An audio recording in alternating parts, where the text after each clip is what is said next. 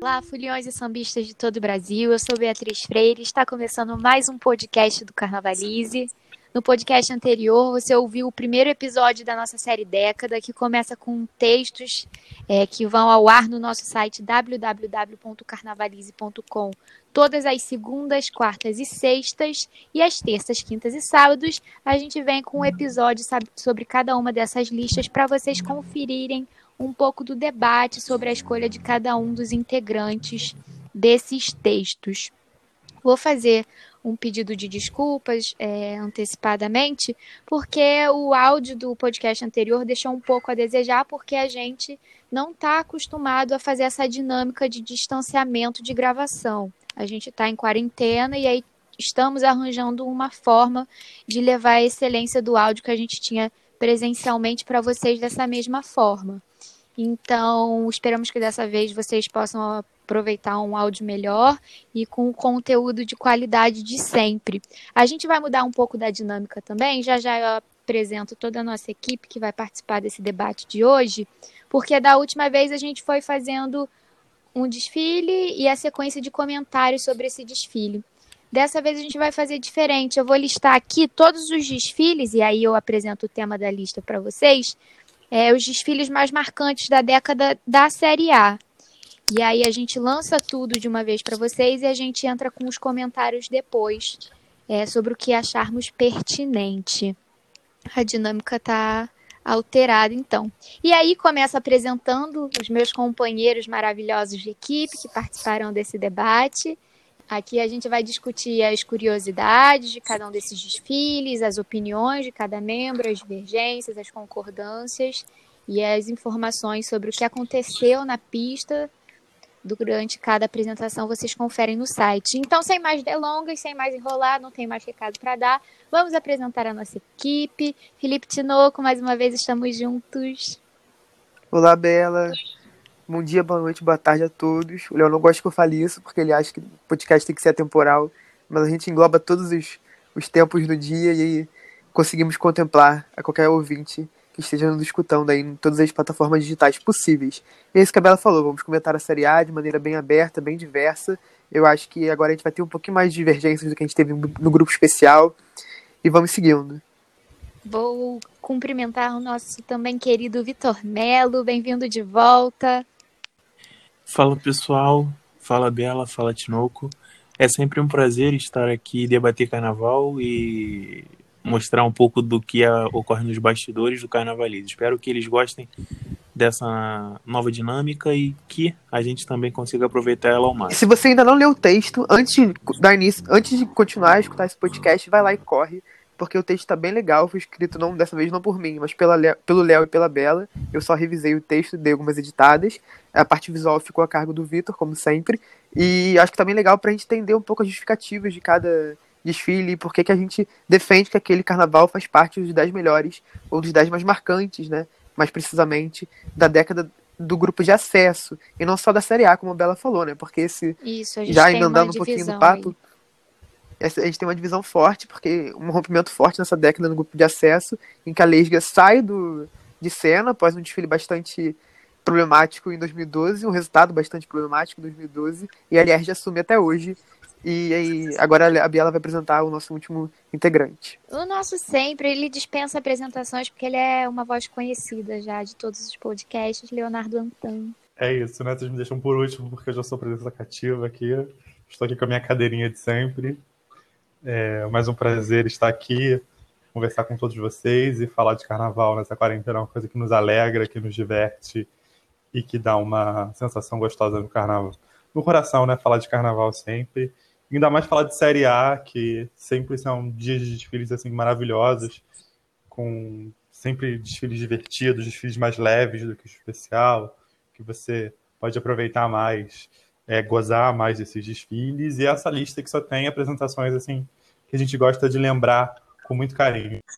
Bem apresentada a equipe, vou fazer uma ressalva rapidamente. Na lista anterior houve muito esse questionamento, a gente não separou nenhuma das listas por ranking, não há ordem de preferência ou de qualidade desses desfiles. E necessariamente a gente não escolhe um desfile por ano.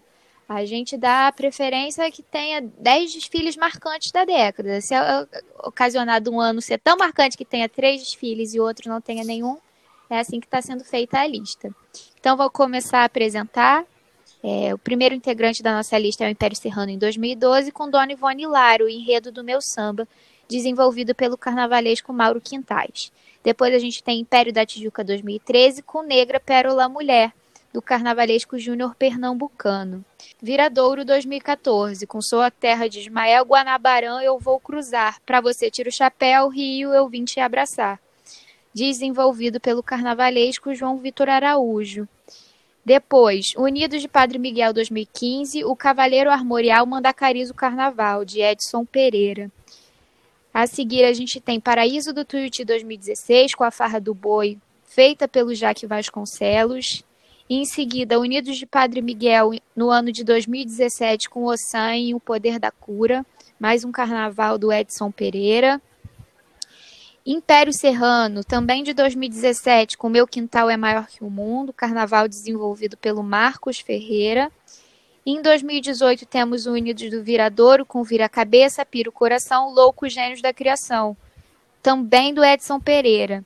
Em 2018 ainda, Acadêmicos do Cubango, O Rei que Bordou o Mundo, da dupla Leonardo Bora e Gabriel Haddad.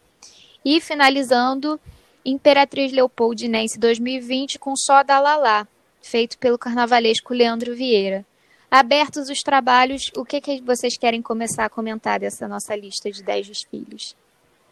Eu acho que o que mais se destaca de cara é a presença do Edson Pereira em três carnavais, né, gente? Sim. Ele fez tanto o Unidos Padre Miguel 2015, quanto o Unidos Padre Miguel 2017 e Viradouro 2018. Então acho que é um artista aí que conseguiu fazer trabalhos muito marcantes na Série A, talvez acho que trabalhos até mais marcantes do que os desfiles dele no grupo especial, principalmente os dois últimos é, da Vila Isabel. E eu acho que ele conseguiu fazer uma identificação muito grande com a União de Padre Miguel. É, inclusive, a gente está na expectativa do retorno dele à escola agora, né? Ali auxiliado por uma comissão de carnaval, já que ele também está na Mocidade Alegre, São Paulo, e continua na Vila Isabel esse ano. Jornada é a Jornada Tripa né? que ele vai fazer no carnaval do ano que vem, se tiver carnaval ano que vem, ou enfim, no próximo carnaval, seja lá quando for. Eu acho que esse destaque dele é uma das principais coisas que a gente observa com a leitura da lista pela Bela, coisa que eu não tinha nem pensado antes quando eu revisei o texto, né? O que, que você acha do não, trabalho do. Engraçado eu... que o Edson começa a década com um carnaval muito infeliz, né? É, o Carnaval da Viradora, em 2010. Ele assina o, o desfile lá sobre o México, que rebaixou a Viradouro. Ele não fez aquele carnaval sozinho, ele, tava, ele dividiu a assinatura com, o Júlio Skel, se eu não me engano. E aí ele vai para ele assina um desfile no grupo especial, Renascer 2012, né? O famoso desfile em homenagem ao Roberto Brito. E em 2013, ele faz uma parceria com a Unido de Padre Miguel, que já aconteceu anteriormente em grupos menores. E aí se começa, né? Já em 2013, já é um desfile que surpreende. Eu acho que dessa fusão que a gente teve para criar a Série A, que foi a junção dos antigos grupos A e B, a Unido de Padre Miguel foi a escola que mais se beneficiou disso, né? Ela era uma escola do grupo B, ela vivia ascendendo é, ao grupo A e, e, não se firmava. E, e, já mesmo na Série B, ela, ela sempre chegava perto de ganhar e não ganhava, então uma cena que ela repetiu agora na Série A, né? E de fato, eu acho que foi um casamento que marcou a Série A e que deu a Unidos de Padre Miguel o tamanho que ela tem hoje no Carnaval, né? Não só pelo trabalho estético que o Edson fazia, a grandiosidade, os famosos bonecões do Edson, mas a força dessa escola, que é uma escola daquelas que, que pulsa na avenida, né? Ela tem uma pungência de avenida como poucas, poucas escolas têm na Série A. Eu, não é isso? Eu acho que o legal do que o Edson. Desculpa, pode falar. É, esse panorama que o Tinoco fez, eu tinha percebido ele também enquanto a Bela estava falando. E se a gente disse que no, no podcast anterior, né, sobre os desfiles marcantes do grupo especial, que foi uma década frutífera para Rosa, essa década foi também extremamente frutífera para o Edson, porque ele fez todos esses desfiles na UPM, principalmente é, foi campeão com a Viradora em 2018, mas em 2017 com o Ossan, que também está na nossa lista, é um desfile extremamente marcante. E foi campeão com a mocidade no, no grupo especial. Então ele pavimentou muito para um dos, assim, atléticos em destaque, né, no cenário. É, muita gente não associa esse desfile ao Edson, inclusive no livro Abre Alas, de 2017. Ele não assina, a única pessoa que assina o carnaval é Alexandre Lousada, mas ele começou a desenvolver esse carnaval com Alexandre Lousada, ele saiu no meio do processo, uma história que até hoje não foi muito bem explicada, a gente não sabe exatamente o que aconteceu, mas o curioso é que no site da Liga, quando a gente vai lá na aba Colocações, em 2017, a assinatura dele está lá, como junto com o Lousada nesse carnaval, campeão pela mocidade. Mas no Abre Alas, não. Então, é até uma controvérsia aí de que, de que versão da história a gente conta. será que o Edson pessoalmente conta que ele foi campeão em 2017 ou não? Uma... De qualquer forma, é, é, é, sem dúvida nenhuma uma. Acho que a principal, o principal carnavalesco da Série A na década. E vamos falar de Ossan, já que o Vitor falou de Ossan? E vamos de porrada, então. Vamos começar assim. Pra gente né? já começar com o pé na porta. É, escancarão. Vai ter xirê sai esse desfile tão comentado aí pelos meninos, que a gente disse que já vai começar de pé na porta, é o Carnaval de 2017 da Unidos de Padre Miguel. É, o enredo era em homenagem ao Orixá Ossan, e é um desfile que ficou fortemente marcado nos dois grupos naquele ano, né? Num sábado de carnaval, Unidos de Padre Miguel inicia seu desfile, é, grandiosa, a Unidos de Padre Miguel. E eu ia até comentar isso sobre o Edson, se vocês me permitirem. É, como ele começa esse casamento com a Unidos de Padre Miguel e ele vai crescendo tanto que quando a Unidos de Padre Miguel já se bota como uma escola extremamente competitiva na Série A, não se busca um outro nome que possa ser potente e dar o título. Eles confiam no trabalho do Edson a ponto de preservá-lo e é esse trabalho dele na Unidos de Padre Miguel que faz a Viradouro buscá-lo no ano que ela se reestrutura e ser campeã em 2018, mas a gente pode falar disso depois. Estando para o Ossan, esse desfile impactou muito porque logo na abertura ele já é um desfile que você olhando para a entrada da avenida tinha uma, um tamanho muito bonito, os bonecos do Edson eram todos articulados em todas as alegorias, as fantasias eram muito bonitas também, mas um, um acidente com a porta-bandeira Jéssica em frente ao módulo 2 e 3 no setor 6, onde tinha a cabine dupla, é, ela cai, ela torce o joelho esquerdo e se acidenta. E aí buscam a segunda porta-bandeira e a escola sofre com algum problema de evolução, porque fica um tempo parada é, esperando que esse problema se solucionasse, sofre muito com as notas de mestre sala e porta-bandeira também. O que, que, vocês têm a falar de Ossan? Cara, eu acho que o desfile de Ossan é um dos desfiles que eu mais entrei em transe, assim, naquele começo. Foi algo surreal. É, eu, eu, particularmente, gosto muito do tema afro, né, de, da cultura afro. Então, aquele desfile e o samba também me empolgavam muito. E aquele início foi tão arrebatador que eu lembro que eu olhava pro Léo assim, a gente olhava pro desfile e falava assim, caralho, que pancada que tá vindo aí. E do nada a escola ficou parada e aí a gente, caramba, o que que tá acontecendo? Ela anda, anda. A gente estava no setor 3, né? Então é, a gente tava, não é, viu no, a queda. Do lado do primeiro módulo. Do primeiro módulo. E a gente ficou assim, meu Deus, o que que tá acontecendo? Aí do nada alguém mostrou no celular, acho que fui eu que mostrei pro Léo, ele me mostrou, não lembro. O gif da Jéssica caindo, né? E Aí a gente ficou assim, tipo, surreal, né? Acho que se o Léo puder continuar, mas. Tipo... Ele tem essas sensações conflitantes, né? Tem essa entrada muito forte, eu me lembro do meu arrepio, assim, da, dessa sensação que você sente poucas vezes na vida, vendo um desfile assim, de algo tão arrebatador. E depois a tragédia, enfim, do acidente, que é algo que, que nos deixa muito triste e que vai tirando o clima. Mas eu lembro que depois o desfile era tão incrível, Sim. assim, e ao mesmo tempo a gente não viu o acidente em si. Então, pra gente, foi como se não tivesse acontecido, né? Se a gente não tivesse celular, provavelmente a gente, a gente não saberia. Então, eu acho que é um desfile muito importante, não só por essas características, mas eu acho que é o desfile que coroa exatamente esse casamento do Edson com a Unido de Padre Miguel. Assim, a Bia falou de por que, que a, é, a UPM dispensaria o Edson. Eu penso ah, eu acho que foi uma coisa complementar, assim, seria muito injusto da UPM dispensar o Edson no meio desse processo, porque um alimentou o outro, né?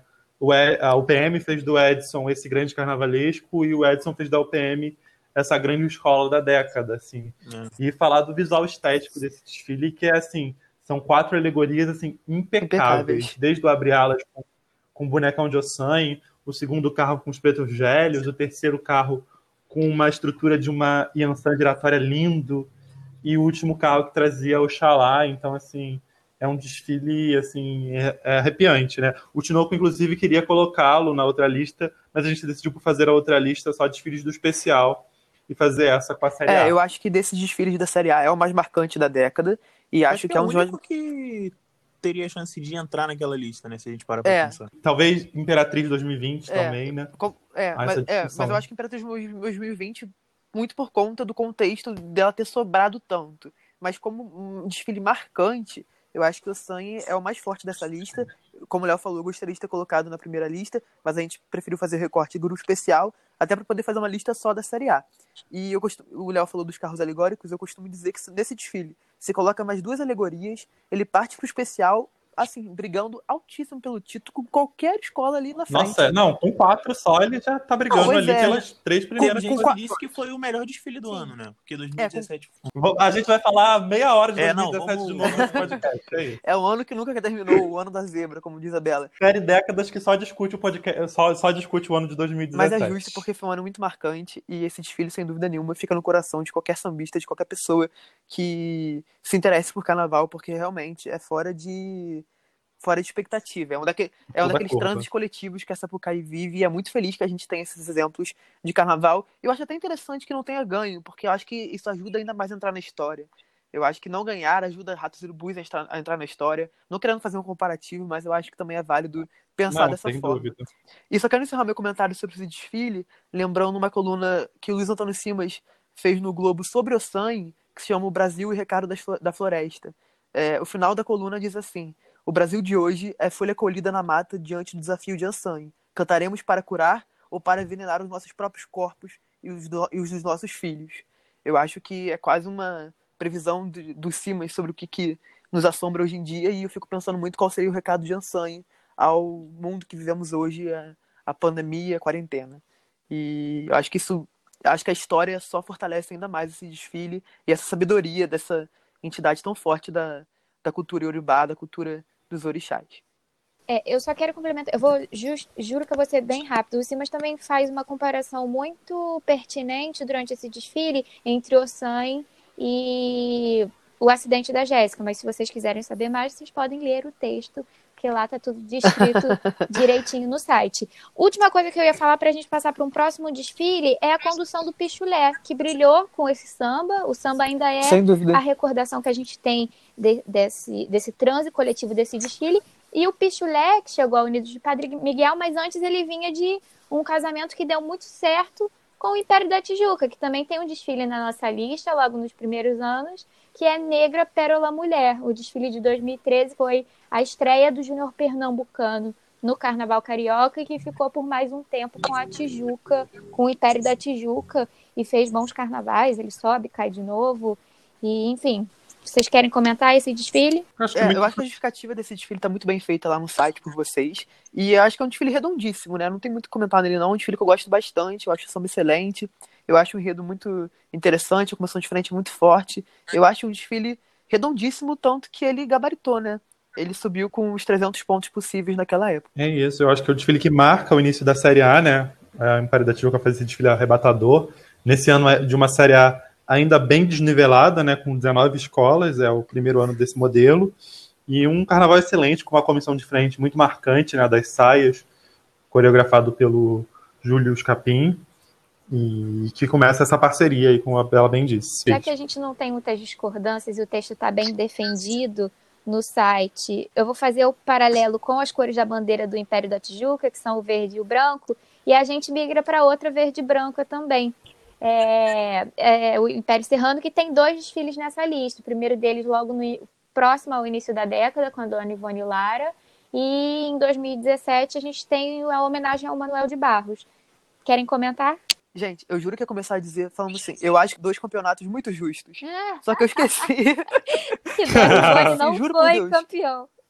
Infelizmente, Pois é. Dona E aí o Léo falou dessa. foi. Lésbia me devolve. Pois é, ela falou amor dessa virada, de me- dessa virada de mesa, não. Dessa mudança política que, que o grupo de acesso é, sofre. A, a Império da Tijuca é a primeira camp- Mas em 2012, o Império Serrano talvez deveria ter sido o campeão de 2012, né? Pelo, particularmente é meu campeão. Eu não acho que Inocente. Acho que é um bom desfile da Inocente, mas diante do que foi a emoção da Sapucaí assistir Dona Ivone Lara em vida. E que beleza poder ver uma escola homenageando uma dessas principais figuras em vida, né, gente? Eu acho que isso faz toda, toda a diferença. Esse desfile teve esse, uh, esse fato impressionante, né? Que bom que a gente viu a Dona Ivone desfilando no Império sendo homenageada ali do alto dos seus 90 anos. E com um samba lindíssimo também, composto por um dos grandes compositores da história do Império Serrano, que é o Arlindo Cruz, e que deixou a desejar talvez em um ponto ao outro, isso você pode conferir no nosso texto, mas também a gente pode falar de um outro desfile, esse que deu de fato o título ao Império, da, o Império Serrano, e a Serrinha voltou ao grupo especial então em 2017, depois de é, depois de oito carnavais né, na Série A. É um desfile muito bonito, né, que acabou o Sanha acabou tendo seus problemas e alguém precisava ganhar, então e a Serrinha, naquele ano, se credenciou com um desfile belíssimo sobre o Manuel de Barros, um desfile que confirmou o talento do Marcos Ferreira, né, que era um carnavalesco que estava ali iniciante e, e por busca de se provar e de fato conseguiu nesse desfile. E um enredo que já tinha sido feito né, pela Sossego no ano anterior e com um samba também muito bonito também, honrando a tradição é, do só Império. que pena que a escola não deu oportunidade ao Marcos. E não me deram oportunidade! Depois, né, conquistou o campeonato em 2020, pelo grupo E- especial com a Viradouro. Que escola É dela isso. que ele conquistou? Pela Viradouro, que também está na nossa E, lista. e, vamos chegando, Tem vamos dois chegando. filhos, né? E não só, assim como o Império Serrano, Sim, também com tem duas presenças na presenças. lista. Ela tem uma presença no ano de 2014 com o Guanabarã e em 2018 com Gênios Loucos da Criação, voltando aí pro Edson, que é quem desenvolve. Em 2014 eu já tinha falado anteriormente, mas eu relembro que o carnaval foi assinado pelo João Vitor Araújo. E aí, Léo, o que, que você tem para comentar sobre esses dois carnavais? É, e a gente pode começar com 2014, né? A Viradouro cai ali em 2010 e finalmente conquista o título depois de três carnavais. Para quem achou que a escola ia fazer só um bate-volta, né? Porque a, a descida da, da Viradouro não foi uma reta, né? Não foi uma ladeira que ela desceu, foi tipo um- uma coisa completamente abrupta, né? É, mas enfim, eu acho que uma das coisas interessantes de analisar desse desfile é a tendência de lançar novos talentos, né? No ano anterior, o Juro Pernambucano tinha ganhado já na estreia com o desfile que a gente já comentou, no Império da... O João Vitor, ele começa a trabalhar, ele é assistente do Max em 2013, né, quando a escola faz um desfile em homenagem ao- aos 60 anos do Salgueiro, a Viradouro, e o Max sai e ele é chamado a assumir, então, e desenvolve um enredo sobre uma homenagem né, à cidade de Niterói, cidade sede da Viradouro, um desfile muito bom, muito correto, mas que talvez seja o menos marcante da lista em si, né? Não me lembro de tantas imagens, de tantos momentos emocionantes quanto Eu concordo outros a gente plenamente com aqui. isso. Eu acho que O que dos que estão aqui são, é o menos marcante é, pro carnaval em geral. Mas com certeza para Viradouro foi muito emocionante, porque a escola conseguiu ali retornar ao grupo especial, depois daquela de 2010, que foi bastante importante para a história da escola, né? Ela já vinha, ela vinha de alguns carnavais no grupo especial e aí cai em 2010 e consegue ascender de volta em 2014. É, proporciona bons momentos visuais, é um desfile muito técnico, é um desfile que a escola canta muito. É, a padaria do Mestre Pablo faz uma, a bateria do Mestre Pablo faz uma paradinha muito interessante, que a escola grita, né? Canta viradouro. E é um, é um excelente desfile, mas de fato, concordo com o Léo, não proporcionou imagens muito marcantes. Mas acho que pelo campeonato vale estar vale tá aqui como um desfile de 2018, que também pelo campeonato da Viradouro, pelo seu retorno ao grupo especial, onde a escola conseguiu depois um vice um campeonato, é, também me- merece estar aqui por conta disso. Mas eu acho que é a minha primeira discordância da noite. E a gente pode falar de discordância, Bela? Pode, claro. Eu acho que Viradouro 2018 não é o melhor carnaval daquele, daquele ano. Eu gosto mais do desfile do João Vitor Araújo nesse ano, que foi na Unidos Padre Miguel. A gente acabou de citar o João quando ele assinou Viradouro em 2014, mas eu acho que em 2018, quando ele faz um enredo em homenagem ao Festival de Parintins, eu acho de um deslumbre visual altíssimo. E eu gosto muito, muito, muito desse carnaval do João Vitor Araújo em 2018. Tanto que ele tá nas nossas menções honrosas. né? É, e aí eu acho que entram nas dificuldades de fazer uma lista como essa, né? A gente falando dos carnavais mais marcantes da Série A. É, eu concordo com o Tinoco, se fosse uma lista estritamente pessoal, para mim, a Unidos de Padre Miguel era campeã daquele ano também. Eu acho que é um desfile com muito mais personalidade artística, com muito mais momentos assim ah, interessantes. É, o desfile da Viradouro que era mais técnico, né? Mais correto, uma estética mais daquele luxo clássico, daquela grandiosidade. Eu vejo um pouco de problemas no enredo da, da viradora, acho um enredo pois é, isso tem que ia problemas comentar, ali no seu fio condutor, um pouco. Até a curva, né? Porque se a gente pensa em samba, se a gente pensa em enredo, é um desfile que também tem suas, suas nuances que podem ser descontadas. Exatamente. Padre Miguel tá acima, tanto em samba quanto em enredo, em comparação a Eles estão em pé viradouro, de né? comparação no quesito visual, né? Na minha opinião. Sim, com certeza. Acho que o único desfile, o único quesito que deixa a desejar na a Padre Miguel aquele ano talvez seja a comissão de frente. É, todos os anos em que, que ela foi citada, é, um dos quesitos que ela perdeu o carnaval foi a comissão de frente. Ela realmente costuma ser bastante canetada nesse quesito, que durante a década foi um dos calcanhares de Aquiles da União dos Padre Miguel. Vamos ver se. Engraçado É, que ela não muda o coreógrafo desde identificação com a 2014, escola, né? Dois- E também aconteceram problemas técnicos. Em Ossan, por exemplo, o tripé teve dificuldades, a, a mão que abria é, algumas vezes não aconteceu, aquele efeito. Então, alguns problemas técnicos na comissão de frente também aconteceram.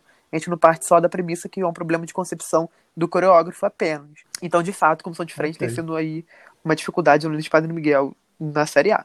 Bom, então vamos misturar a discordância sobre alguns pontos da lista e também a conquista de um título que vem com mais um desfile que integra esse nosso ranking dos 10 em 2016, dessa vez do Paraíso do Tuiuti, que faz um carnaval, mais um carnaval com o Jaque Vasconcelos e fatura o campeonato com a Farra do Boi, que é o- um campeonato que tem a cara do Jaque. Comentem, falem sobre o Jaque Vasconcelos, que foi um carnavalesco que subiu com o Tuiuti, mas que depois se lança de. ganhou diversos é, troféus de enredo, de desfile, é muito premiado e, e se coloca aí na festa como um dos grandes nomes que a gente tem à disposição das escolas hoje. Vou deixar o Tinoco falar desse porque eu sei que. que Ele é foi a o que principal- discordou. É, É, porque eu gosto mais do desfile da- do Tuiuti de 2015, quando o, o também assinado pelo Ja- Jaque Vasconcelos, quando ele faz um enredo, faz É, um enredo Consuelo. chama Cunhatã que eu vou contar, um título baseado na música da Baby Consuelo, e um desfile em homenagem, em homenagem não, em referência ao Range, né, um carnaval que eu acho muito, muito bom, do Jaque Vasconcelos, e eu prefiro a, esse desfile ao desfile de 2016, quando a escola é campeã. Mas pensando em realmente desfiles mais marcantes, talvez faça sentido. é, E foi assim que eu acho que meus amigos pensaram em deixar o 2016 por ser mais simbólico. Mas como desfile, eu prefiro 2015. Aí eu quero saber de vocês, por que vocês preferiram deixar. se a gente Oh. estivesse listando os melhores desfiles da década e tivesse esse embate, eu colocaria o desfile que não tá aqui na lista e não a Farra do Boi. Mas como a gente está falando dos mais marcantes, eu acho que a Farra do Boi tem mais propriedade em estar nessa lista do que o em referência ao Hans. É, eu vou discordar dos meus dois amigos. Eu, eu acho o Farra do Boi um desfile maior.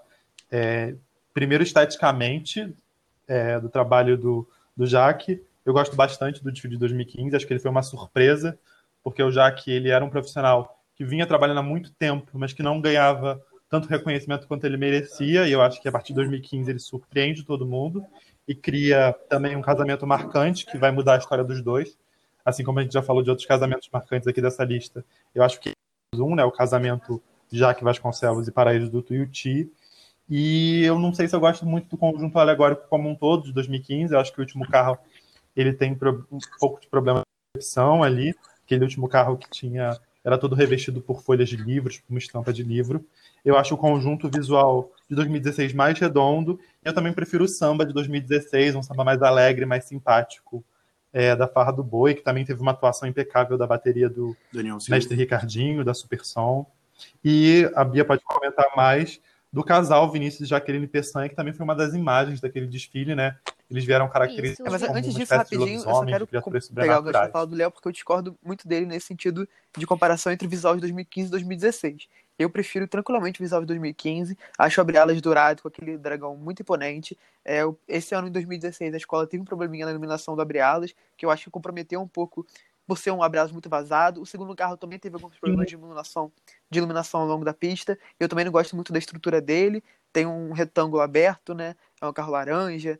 É, não sei se o pessoal de casa lembra, mas qualquer coisa é só acessar o, o álbum de fotos. E aliás, uma coisa, já pegando o gancho também falando, no início de cada desfile a gente está colocando os links para um álbum de fotos muito interessante que é feito pelo pessoal da Rio Tour. Então, se você quiser relembrar os desfiles, é só acessar o texto e clicar na- nas primeiras palavras de cada início de desfile. Tino, involuntariamente, você me deu um gancho perfeito, né? A gente diz que o- esse podcast aqui é pra falar dos bastidores, e eu gosto tanto mais do desfile de 2015 do que o de 2016, que enquanto eu tava selecionando as fotos nesses álbuns da Rio Tour, eu peguei involuntário, assim, sem querer, né, o Abre Alas de 2015 e botei no texto, porque eu acho a imagem muito mais bonita do que o da Farra do Boi.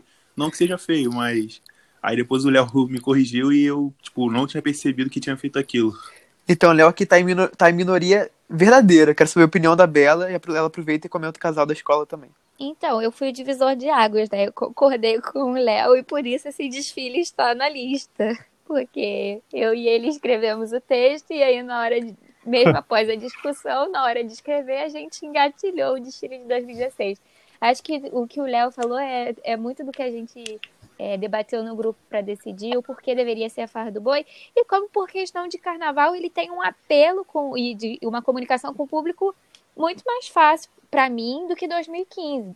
Claro que 2015 tem seus méritos, o carnaval é incrível. É, uhum. Eu fiquei muito surpresa quando eu vi o desfile de 2015, Dois... mas como 2016 é aquela coisa mais leve, a figura do, mans, do boi mansinho é, é, muito, é muito fácil de, de trazer essa graça do público, de quem está assistindo. Então, é, acho que esse foi um dos, dos uhum. maiores motivos que me fizeram é, concordar com o Léo nos argumentos que foram apresentados e acho que a gente até debateu bem isso. Mas, e como o Léo tinha falado, tinha passado a bola para falar sobre o casal, uma figura que eu gosto muito também desse desfile de 2016 é justamente do casal. É, o Vinícius e a Jaqueline, eles foram por anos o primeiro casal de mestre sala porta-bandeira do Tuiuti, e eles vêm lindamente trajados, caracterizados com uma maquiagem super bem elaborada, ele vem de lobisomem e ela vem de Rasga Mortalha e fazem uma coreografia maravilhosa, ganham um troféu do Sambanete, é, alcançam os 40 pontos e eu acho que tudo na, nesse desfile é muito bem entrosado para talvez possa gerar discordância da iluminação, que o Tino falou. Que essas questões de iluminação para o júri conta muito, para a gente ter batado no nota a nota, mas eu acho que para o imaginário popular já não compromete tanto. É, pelo menos na minha visão, né? É uma, uma coisa muito particular que eu tenho. Mas, enfim, entre muitas discordâncias, imperou é, Tuiuti 2016.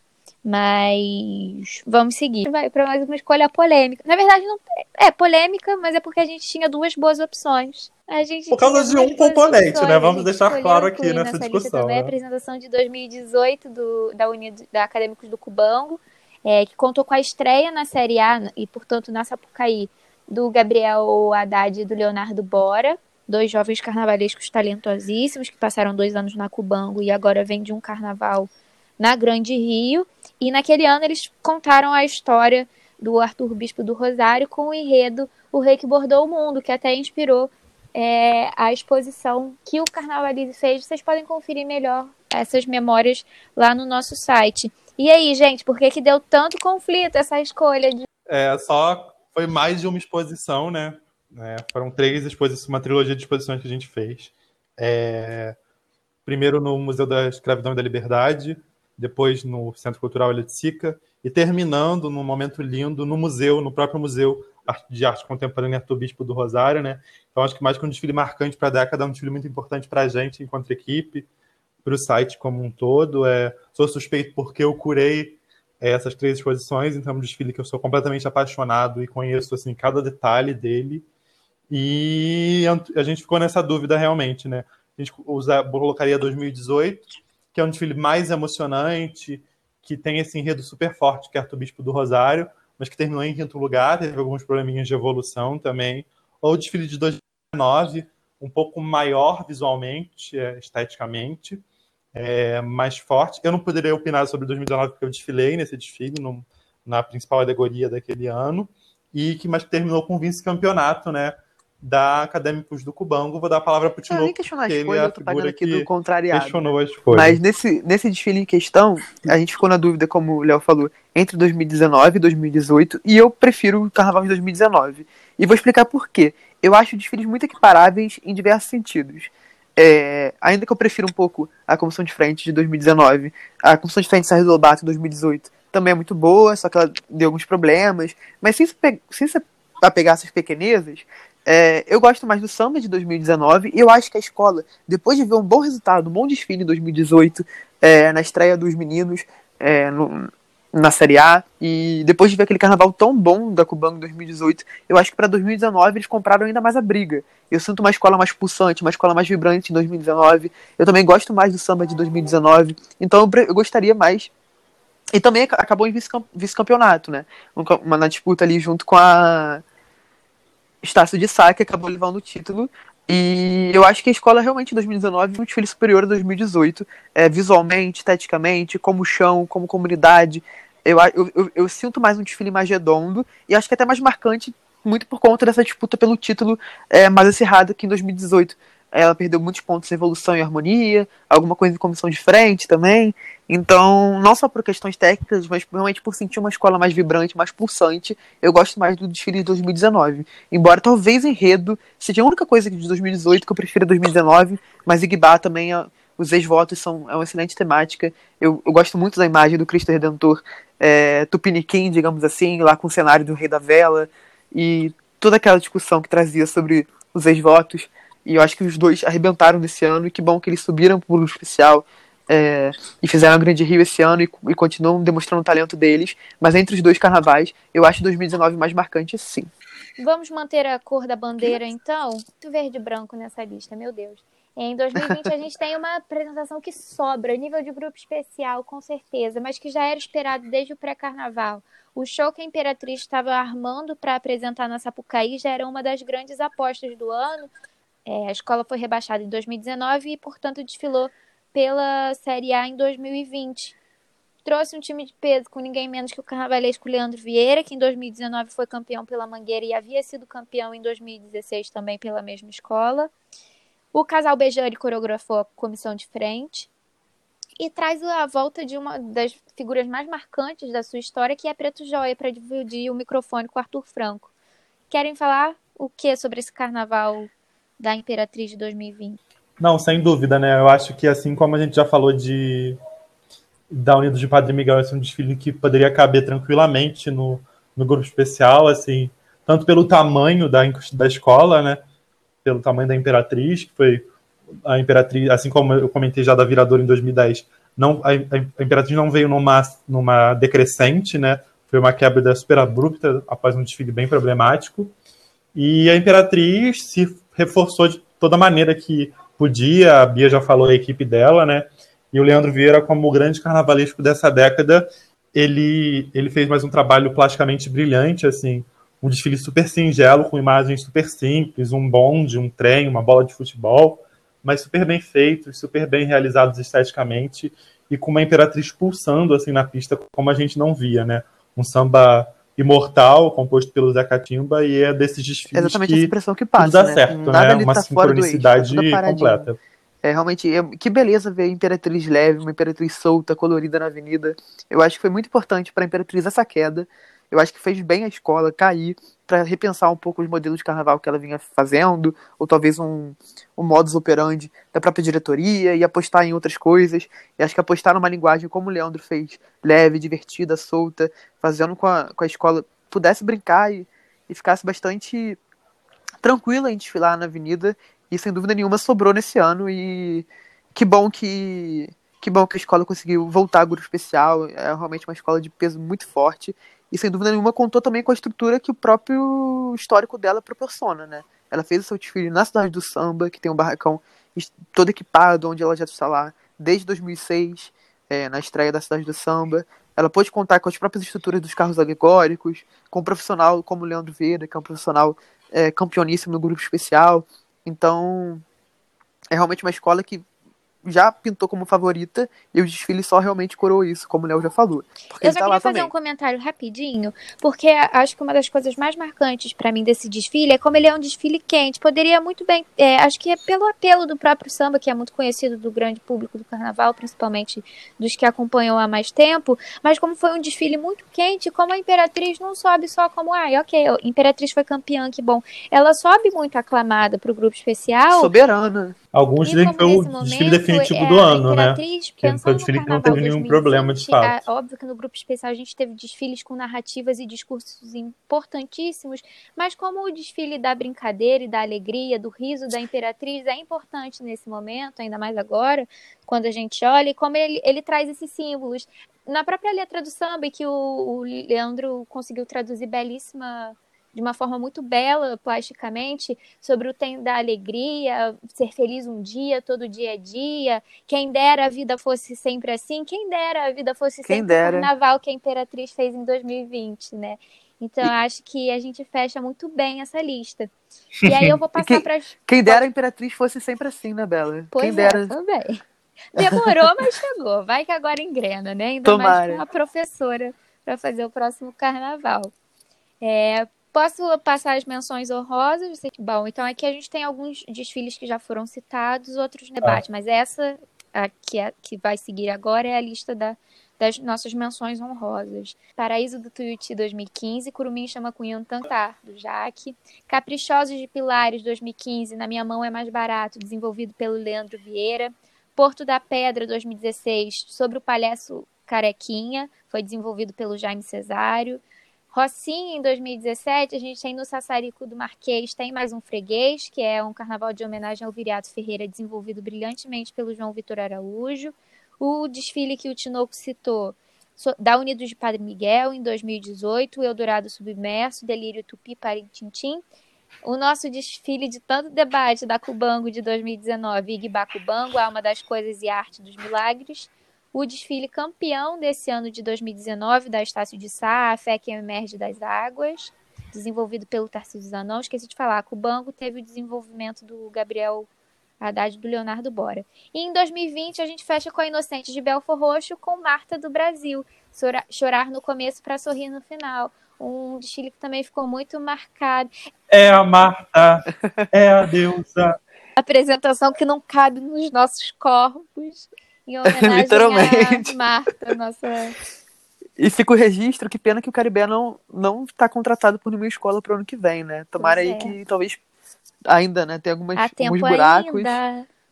alguns poucos buracos, É, tomara ainda. que ele surja por aí. E eu, a gente já comentou de Paraíso do Tuti 2015, que eu prefiro a Paraíso do Tuti 2016. A gente já comentou de Padre Miguel 2018, que eu prefiro a Viradouro 2018. A gente já comentou de Cubão 2019, que eu prefiro a Cubão 2018.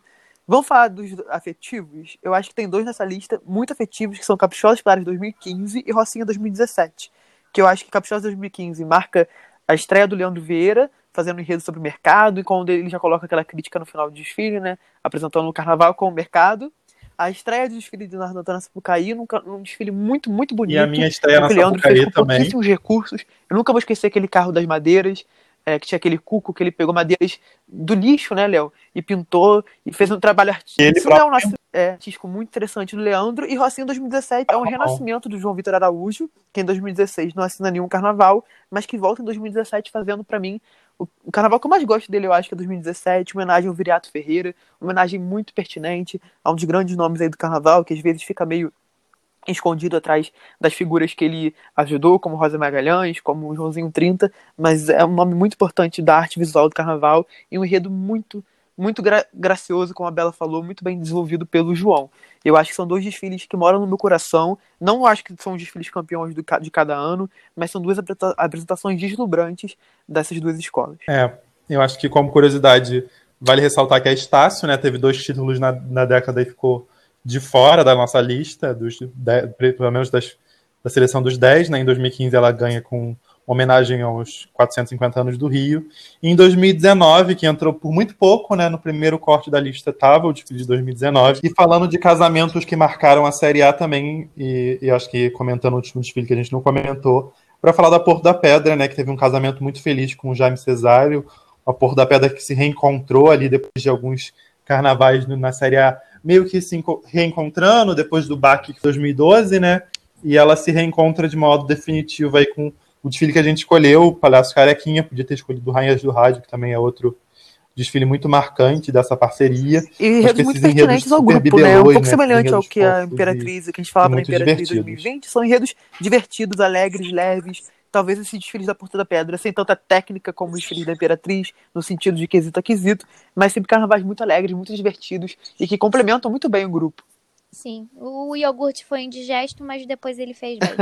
Eu vou fazer uma pergunta pro Vitor. Você acrescentaria, vou fazer duas perguntas. A primeira é se você, o que que você acha dessas nossas menções honrosas, se você faria alguma alteração, incluiria alguém que ficou esquecido, e nesse mesmo viés eu te pergunto se você acrescentaria mais alguém, se o nosso top 10 fosse um top 11, quem entraria lá para o seu ranking principal dos desfiles mais marcantes? Então, Bela, é, no gosto pessoal, eu faria uma substituição. É, a Rocinha de 2017, falando sobre o Viriato, que é um dos desfiles mais gostosos que eu já assisti lá na Série A ia pro top 11 e no lugar do, do desfile sobre o Viriato entraria Santa Cruz, né, que foi onde eu nasci, falando sobre a Ruth de Souza. Desde que eu acompanho carnaval, não tinha carnavais marcantes e parece que, mesmo que por linhas tortas, tem vindo fazendo bons carnavais já desde o ano passado, né. Então é um carnaval que eu gosto bastante, é um carnaval marcante dessa década, então eu acrescentaria Santa Cruz Maravilha. 2019. O Esfinha era Ortobon Santa Foi Cruz. Foi o Hulk né? que trouxe a SP para Santa Cruz. E você, Léo, quais seriam as suas alterações nas menções honrosas? É, eu gostaria de citar assim, dois desfiles que não são exatamente os desfiles mais técnicos e mais maravilhosos do mundo, assim, que são maravilhosos para mim, mas assim, seguindo critérios muito pessoais. Eu acho que uma das apresentações mais marcantes da Série A foi a reedição da Em Cima da Hora dos Sertões, assim, eu assisti aquele desfile muito emocionado, assim, chorei várias vezes. Um desfile que tem os seus poréns, mas eu acho que um desfile honesto, assim, plasticamente, que teve uma condução brilhante do samba. E eu gosto de desfiles mais divertidos, assim, não à toa pesquisei a trajetória da Caprichosa de Pilares e eu gosto muito de Rocinha 2013, sobre a comida de rua, né? Maravilha. É, o famoso salto X-Bacon também, eu acho que é um desfile simpático. Eu tô com eles, eu acho que todas as, os, os acréscimos são justos e são desfiles bastante divertidos e que também falam bastante forte aqui. Maravilha. Então, assim está encerrado mais um podcast, mais uma lista. Lembrando que na sexta a gente tem a terceira lista da semana e no sábado o terceiro podcast. É, vocês vão ficar acompanhando até o início de maio todas as nossas listas. A gente também vai ter é, dois textos bacanas e gravação de podcast para o público de São Paulo que, agrade... que acompanha a gente. Sintam-se agraciados. É, a gente vai convidar a nossa integrante Juliana Yamamoto para participar, mas isso é assunto para outra hora. Amigos, vou começar a me despedir. Muito obrigada, Felipe Tinoco. Mais uma vez é uma honra estar aqui para debater com você. Sempre tão gentil, cheio de argumentos e discordâncias. Um beijo. Obrigado, Bela. Obrigado, meninos. Muito prazer estar aqui com vocês nesse nosso, nosso retorno aos podcasts de novo. É, a gente pede desculpa por algum áudio que tenha vazado, algum som de fogos, algum cachorro latindo. Nós estamos em casa, em quarentena, respeitando as autoridades públicas e a Organização Mundial da Saúde. E na próxima na próxima semana, no sábado, na verdade, é, tem um podcast especial sobre os sambas do Rio de Janeiro. Uau. Aí eu já posso afirmar que aí há discordâncias muito fortes Nossa, entre a gente. então, até breve. Vitor, mais uma vez, muito obrigada. É uma honra ter você participando mais uma vez aqui do nosso debate no Carnavalize, nosso querido membro, nosso responsável pelas artes dos textos. Vitor vai escrever algumas coisinhas também, né? E aí ele vai entrar com propriedade nessas discordâncias também. Um beijo, muito obrigada. Eu que agradeço, Bela. É sempre um prazer, né? Vocês são meus amigos, mas debater e conversar sobre carnaval num período tão turbuloso que a gente vive é uma das nossas válvulas de escape para se manter são durante essa Léo, muito obrigada por mais um debate tão rico, pela parceria. E vamos que vamos continuar essa série Décadas Todos. Muito obrigada pela sua presença. É isso, gente. Obrigado. Debater com vocês é um prazer. E as pessoas também gostam aqui de saber um pouco mais dos bastidores e das nossas opiniões sobre os desfiles que a gente escolhe. Sigam por aí, vai ter bastante textos ainda para sair, bastante top 10, bastante discussões.